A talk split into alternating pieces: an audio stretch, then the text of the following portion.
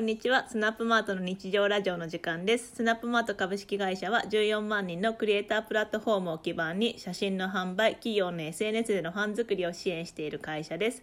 このラジオではオンデマンドチームのあゆみ、八重樫、渡るがスナップマートで働く日常をお届けいたします。よろしくお願いします。よろしくお願いします。えー今日のテーマはスーパーフレックス導入についてイエーイえースーパーフレックスえっとスーパーフレックスって名前スーパーって何っていうかスーパーなんですよ。スーパー。スーパーファミコンのスーパスーファミですね。ねカネットはフフってやって入れないといけないと言われていたー。ファミコンから進化したからスーパーがついたみたいな感じだよねあれも違うちょっと世代じゃないですか。誰も世代じゃないよ僕は世代じゃない。わかんないけどフレックス制度まあもともとスナップマートはフレックスタイム制ででも、えー11時から16時のあの時間はコアタイムとしてその時間は絶対いてねそこにミーティングとか設定しますよみたいな感じの制度だったんですけどスーパーフレックスになるとそういうのも全部コアタイムが撤廃ない。ないない。なので月の労働時間は決まっているけどもその中で自由に時間は決めて働いてくださいっていう制度でございますはい八重樫さんこの制度導入ってなってどう思いましたか？うーんなんかもうずっと在宅勤務になってみんななんていうんですかね。やっぱりなんかい家の事情もあったりするしなんかまあお子さんがいる人だったりとか、なんかそういうところにこう柔軟に対応してしつつちゃんと仕事ができる仕事できる時間を調整できるみたいなのはすごいいいかなって思いました。うんうんうん。確かに。渡るくんはどうですか？えっと、個人的な感想は何も変わらない。僕は、その、個人で見たら、まあ僕はそんなに、まあ、子供もいないですし、そのなんか家族もいなければ、守るもんもないみたいな感じなので、特に、特に大きく、なんか、ああ、これ良かったとか、なんでとかはなかった、うんうん。なかったです。ただチームとかで見ると、みんな働きやすくはなったんじゃないかなというふうにはうんうん。感じますね。確かに。まあ私もおーめっちゃ自由になったなみたいな。ま あ元から自由自由な会社なんですけどさらにそれにさ拍車がかかるというかなんか、ね今日は午前中2時間しか働きません。明日いっぱい働きますとかができるってことでしょ？みたいな。うん。ことを考えるとすっごいなーって思ったは思ったし、うん、でまあそれは何かこう事情がある人にとっても、まあ、なんか働きやすいというか働き続けるなんていうの自信になるというかうん。なんかそういうのがあるんだったらもしかしたら頑張れるかもみたいなことにつながるからいいことなのではとは思ったもののうんうん。まあなんかスナップマートのなんかマネージメント陣でもいいんだけどいいのかなみたいな 意見は結構あってじゃあどうどうマネージメントする？とかそれでみんな本当ちゃんとに仕事できるかな？みたいなことはすごい話に上がった。そうですよね。今確認、コアタイムがあれば、その時間に確認すれば、うん。まあ帰ってくるだだろうみたいなものが、うん。こう、あ、今はいないんだ、みたいのが起こり、うん普通に起こり得るってことですもんね。そうだね。なんかうん。だからちょっとスピードが落ちる面もすごいあるかなと思ってて、まあ、今だったらみんないる時間が分かるからとりあえずその時間に何かをこうね依頼すれば依頼っていうかどう思いますかねみたいなこと言ったら帰ってくる状況にあるけどそれが帰ってくるのがいつになるのかみたいなうん、ところはあるなうんみたいな。確かに。それが難しいなって思ったのと、まあ、あとは、まあ、これはどこに、まあ、最終結論オフィスに出社しててもサボる人はサボるだろうっっていう 結論になったんだけどなんかまあ見えなくなる分なんかこれ今のメンバーには全然心配はないんだけどこれから入社してくる人たちとかがちゃんとやってくれるのかなみたいな。とかは心配に思う面はありますね。なんか監監視って言ったらあれですけど管理コストみたいなのはこう精神面も含めうてん。もろもろはかかってくる感じはありそうですよ。そう。うんうんうん。ね。なんか今までオフィスに一緒にいたらあなんか依頼したものまだ来てないけどなんか今すごいトラブっててお客さんから電話めっちゃかかってきてんだなとかがわ分かったじゃん。なんかだからまあしょうがない。はいはいまあそっちやってよ待ちますよみたいな思ってたけどそれが全然今、まあ、リモートだしそうやって働く時間もバラバラになると本当に見えない。ってなる。見えないっすね。と。うん。なんかお願いしたことあれ？みたいなことがすごい起こるなって思って。察せないしみたいな。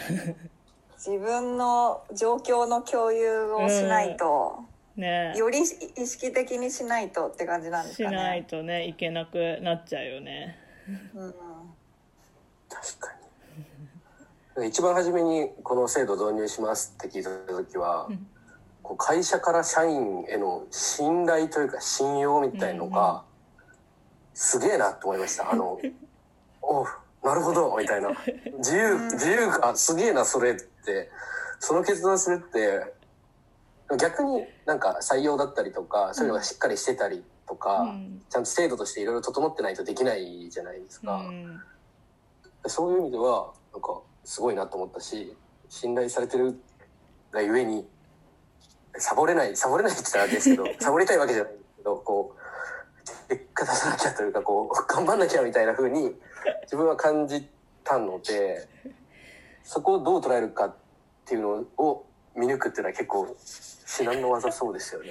そうだねみんなが渡るくんみたいにこう信頼してもらってんだから頑張んなきゃとか思ってくれればいいけど世の中ねそうじゃないんですよね。そうそうそんな人ばかりじゃないこれが面白い。そうじゃないんですよ。本当いろんな人がいるので。そういろんな人がいるからねなんか 別にうんこっちが不安になってもなんかわかんないけど3日この人働いてないとかさなんかね、あったりして「いや後で後半で巻き返すんで」とか言われたら「おおうん」みたいなさ。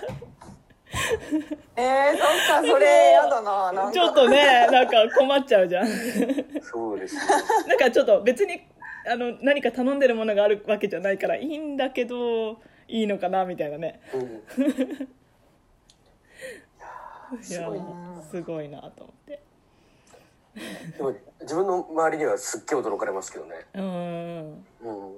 へだから逆にこう友達との予定とかも、うんなんか会社によって定時が5時だったり、うんうんこうで結構スナップマートの10時7時ってなんか自分の周りと比べると遅めんうんうんなんですよね、終わんのが。うんーうんうんうん。なのでご飯例えば夜ご飯行こうよってなった時とかは、なんか5時とか6時。うんうん。5時半6時半集合ねみたいになった時とかにもうん。こう自分で前倒しすればいいだけなうので、ん。なんかそういう予定は合わせやすく個人的にはなっねてますけどめっちゃ驚かれますよ。何何その制度みたいな。そっか。自由自由なのみたいな。また1年目でしょみたいな。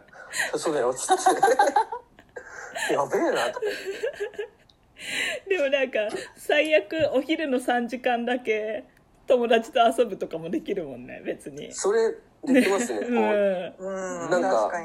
遠くに行ってる友達が今帰ってきて昼ご飯食べるとかってなると移動含めて1時間とかだと本当になんかねまたまたまたみたいうなわあ急いで急いであちょっと時間だからってなっちゃうとこが ちょっとこう余裕持てるとかはうん。なんかメリハリはうまくつけられるので。ね。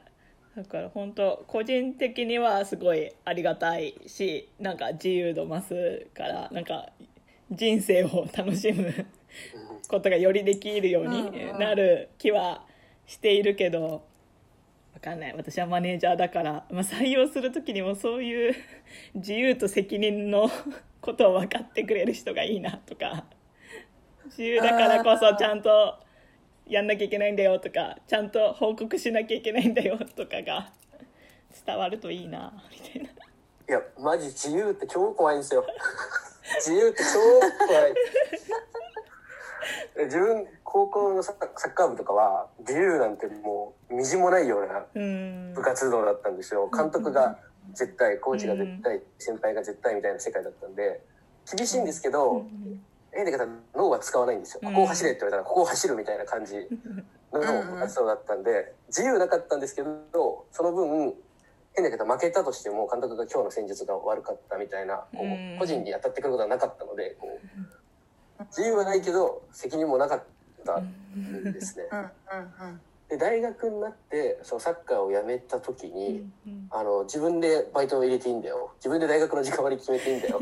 自分で遊ぶ予定入れていいんだよって言われた時に どうしようと思ってどうやって どうやってスケジュールって埋め埋めるのみたいなこう。うん今まではもう本当に夏休み始まるちょっと前に「はいじゃあこれ予定表ね」って言われて「なるほどなるほど。オフ少ねえな」とかみんなで行ったりして「ここで試合かここで練習か」みたいなやってたのが当たり前だったうん。のでそれが急に「ほら君の時間は君のもんだ」みたいな「流星満喫しないよ」みたいな感じで渡されると「ちょっと待ってそのやり方わからんな」とかって思ったりはしたの確でかにそうだよね。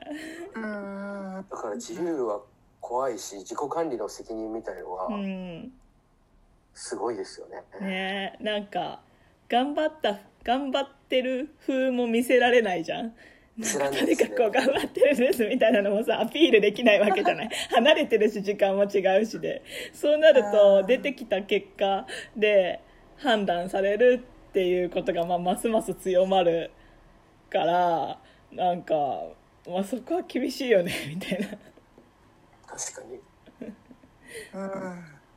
だって紙のメモとかで 100, 100枚使って考え事した結出た結果が3行で報告したら成果は3行ですもんね。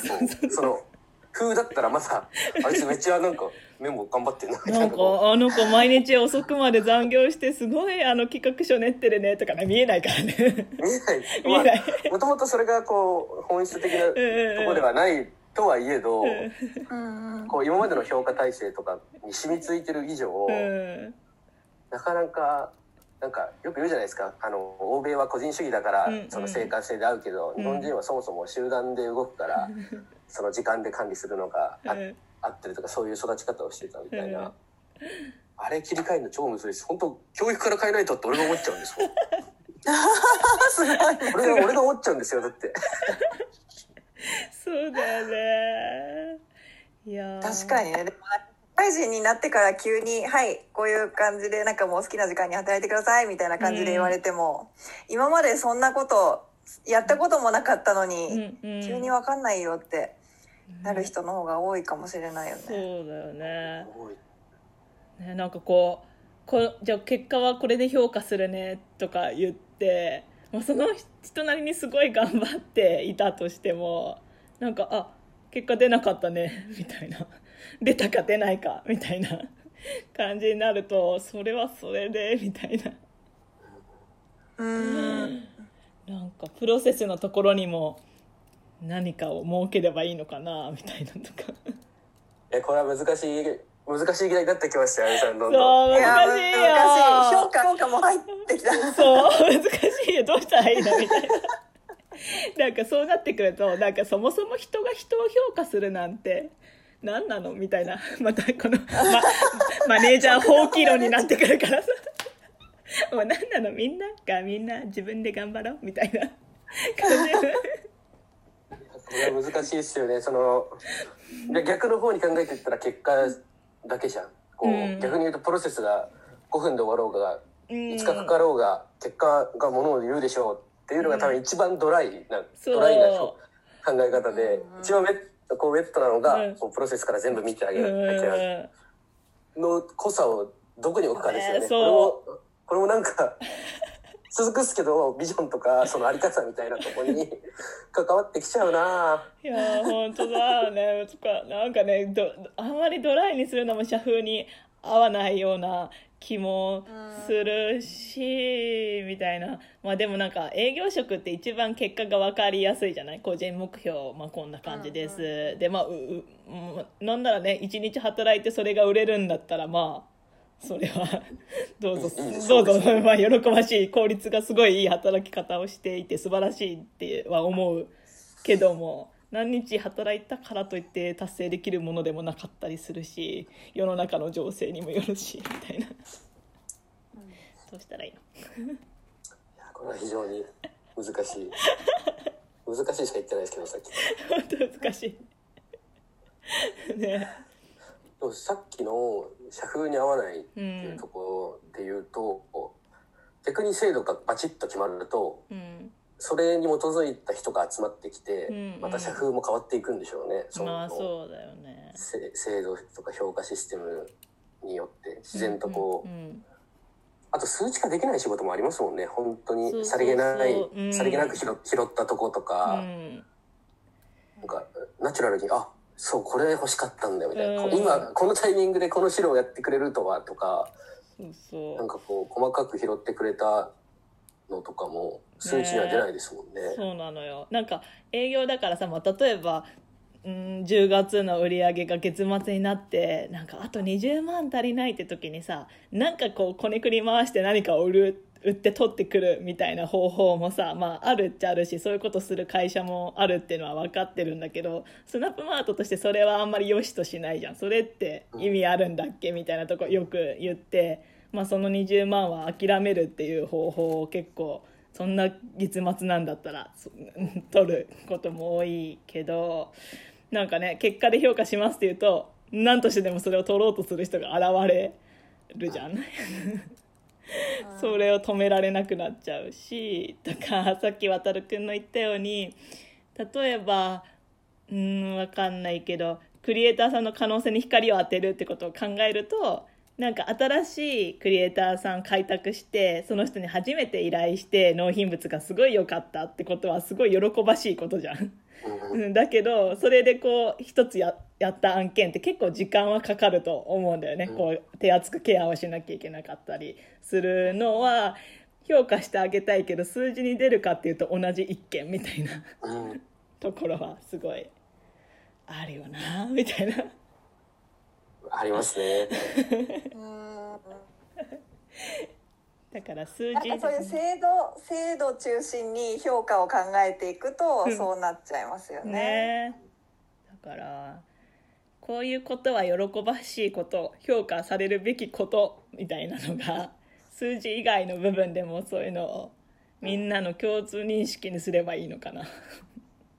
うんうんうんざっくりですけど、うん、そそれがビジョンには合ってるのかもしれない、こう可能性に光を当てるって以上こう僕たちもじゃないですか、うん。自分にやったことないこととかを自分たちが積極的にやるのとかも、そのうん。やってみなきゃ分かんないじゃんとか、うん。こう意外とやったらうまくいくかもしれないじゃんっていうのがみんなちょっとあるじゃないですか、ベースというか。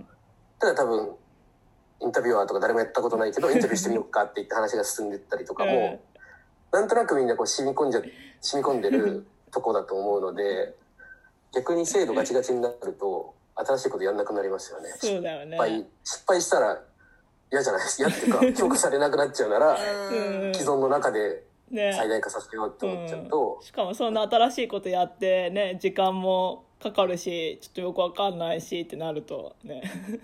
慣れたことでやっちゃおうみたいなね なっちゃうね。うんうん。いやむずいな。制度一つでもこんな深いいっぱい考えてんだろうな。制度制度入れた入れた人は。すごいんだろうな。まあね。まあうちはその親会社のピクスタの制度にこう習うみたいな感じだから、きっと親会社の中でもねこう多分メリットデメリットを洗い出してまあ多分別にねみんないい人たちだけど、まあ、中にはそういうのが不得意な人たちもいる だろうしね。自己管理みたいなのが得意じゃない人もい,、いるはいるだろうけどそういう人たちをどうするサポートするかみたいなのとかもうんきっと考えたんだろうなみたいな。すげえ。自分も含めて俺もそんな得意じゃないのでやばいなちゃんとしなきゃってすっげえ思いますもん。いや本当だよねで管理するのが嫌いな私と 歌頃自己管理が苦手な部下と管理するのが苦手なマネージャー。大変な図式ですよそれ。ねえ。まあでも八重樫さんみたいな人はすごいいいんだろうな。こうコツコツできるじゃん。こう何も言わなくても。スーパーコツコツ型。のスーパーコツコツ型だからね。なんかきちきちっとそれまでにやって。マジですごいっす本当にいやこんな感じになって。まあ今のメンバーみんな大丈夫でしょって思ってはくるけど、一つはまあそのスピードが落ち落ちそうだなっていう懸念があるからそこをどうするかと。ね。うん。みんなどれぐらい活用するんですかね？そうそうそれもね。あるし。スーパーフレックスだと勤務時間が5時から22時の間うんうん。なんですよね。なんかこの幅をみんなどのぐらい活用するのかっていう。いやほんとそれよ。しかもまあなんかそういう予定があるからみたいなのってまああらかじめこの日は何時からいないですとか言えるけどなんかうん。そういう申告制でもないもんね。うん。なんか今日はって感じだもんね。だって5時にスタートしたら休憩入れて14時に終わるんですもんね。ねうん。えうん。そしたらミーティングはやっぱ朝7時とかに入れない。といやそれはそれでさ 夜型の人が困るじゃん。無理無理ですかね。朝7時と朝9時みたいなで違う人の関係で夜9時にもう一本みたいな。そうだね。じどうするのね。ミーティングとかもまあ定例みたいなのはもうこの日って決めちゃえて、みんなが合わせてねっていう感じにしなきゃだけどちょっと話したいがもしかしたら難しいかもしれぬ。うん。確かに。だからチームごとにある程度ざっくりした、うん。なんとなくこの時間はみんないるよねみたいなのうんうんをあらかじめ把握しとくのはありかもしれないねですね。で一回多分自分あゆみさんにこの制度入った時に僕はそんな変わんないですって先に言っちゃったんですよ。僕は僕は基本変わる変わる予定はないし変わるとしてもちょっと2時間1時間前にずれるぐらいで、そのたまに発生するぐらいですみたいなのをなんかそういうのを共有しとくのもありかもしれないですね。うん。ざざっくり。ざっくりざっねくり。確かに。いやどうなることやら。やってみないと分かんないですからね。半や年れないと分かんないね。確かに。うん。まあでも一応これが11月から制度としてできるみたいな感じで。まあ今もうん。なんか一時的にそうなってはいるんだけどちょっといろいろ模索しながら多分個人個人もより何報告とかアピールとかうん。が必要 必要なんだろうね。頑張ってますアピール。しないと。言い方が。やってるからね。ってこれ。安心、安心してくださいアピール。安心安心してください。安心してください。そうだねその言い方確かに。安心してくださいアピール。確かに。頑張って、頑張ってますアピールをあゆみさんが言っちゃうまずいです。確かに確かに。私を安心させるアピールはしてねっていう、適切かもしれません。確かに。がん変な頑張り方されても困っちゃうしね。安心させてほしいみたいな。